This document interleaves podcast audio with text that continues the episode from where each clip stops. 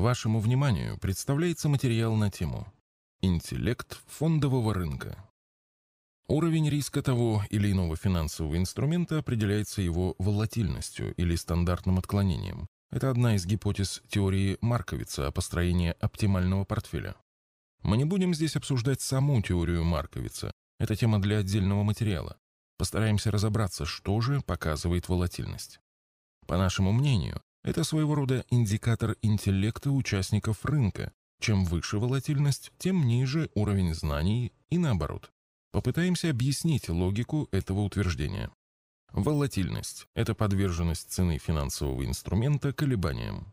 Чем сильнее колебания, то есть отклонение стоимости актива от среднего значения, тем выше мера риска такого актива. По логике Марковица, высокая волатильность свидетельствует о непредсказуемости поведения цены и делает актив более рисковым для вложения. Попытаемся посмотреть на это с другой стороны. Волатильность как показатель интеллекта фондового рынка. Когда цена акций начинает резко расти, это привлекает внимание ряда игроков, которые пытаются поучаствовать в этом и своими покупками придают этому росту дополнительный импульс. Продолжающийся рост привлекает и еще больше внимания и новых игроков. Это происходит до тех пор, пока не иссякнет количество вновь привлекаемых игроков, после чего ситуация может измениться на противоположную, особенно при возможности играть на понижение. Чем больше на рынке игроков, пытающихся участвовать в таких флешмобах, тем сильнее может быть амплитуда колебаний. Этот процесс известен под названием «рефлексия рынка» и хорошо описан Джорджем Соросом в книге «Алхимия финансов». Получается, что огромная масса людей приобретает или продает акции в попытке проехать на очередном колебании, не отдавая себе отчета и даже не задаваясь вопросом о том, сколько этот актив стоит на самом деле. Люди пытаются чем-то торговать, не зная, сколько это что-то стоит на самом деле, а просто пытаясь угадать настроение толпы. Такой легкомысленный и самонадеянный подход не может свидетельствовать о высоком уровне знаний. Это скорее свидетельство игровой зависимости. Почему чем больше инвесторов совершают сделки осмысленно, тем ниже волатильность? Когда предприниматель покупает товар, сырье, материалы для своего бизнеса, он имеет план того, как будет их использовать и сколько заработает. Он четко знает, по какой цене выгодно покупать товар, а по какой нет. Если товар удалось купить дешевле, чем рассчитывал, это удача для предпринимателя. Если товар стоит дороже, его просто нет смысла покупать. Также может рассуждать инвестор, ориентируясь на соотношение цена акции, экономика компании. По одной цене купить Лукойл или Норильский никель – это хорошее вложение денег в бизнес этих компаний. По другой цене – нет. Если цена на акцию упала, а с экономикой компании все в порядке, это удача и хорошая возможность для инвестора докупить этих акций. Но это вовсе не повод сильно расстраиваться, если он покупал их дороже. Главное, что в момент покупки соотношение цена акции экономика компании устраивало инвестора. Так рассуждают крупные инвесторы. У них просто и нет возможности рассуждать и действовать по-другому. Зачастую у них просто нет возможности купить или продать свой пакет акций на открытом рынке.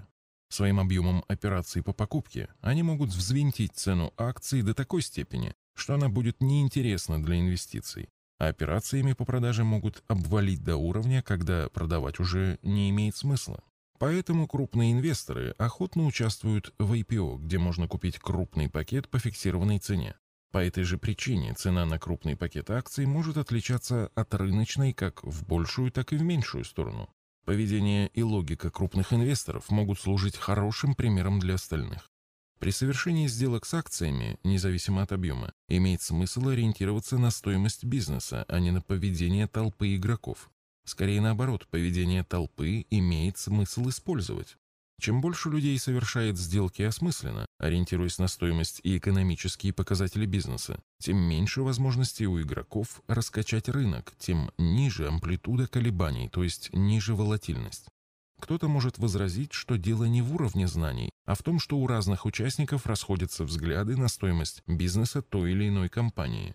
Но на примере акций второго эшелона можно видеть, что это скорее ведет к расширению спреда, разницы между ценой покупки и продажи. Волатильность акций второго эшелона, как правило, относительно невысокая, потому что операции с ними требуют высокой квалификации и чаще совершаются именно как вложение в бизнес, а не с целью сыграть на настроении рынка. Выводы.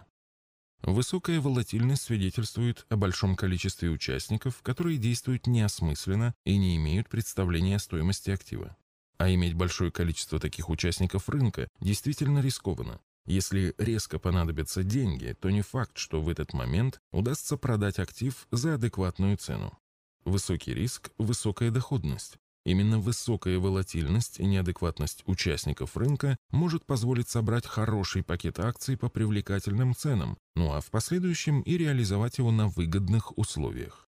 На наш взгляд, волатильность рынка обратно пропорциональна общему уровню знаний его участников. Постскриптум. Волатильность российского фондового рынка – одна из самых высоких в мире. С другими материалами по вопросам вложения денег вы можете ознакомиться в нашей книге «Заметки в инвестировании». В электронном виде книга распространяется бесплатно и доступна для скачивания в удобном формате на нашем сайте arsagera.ru.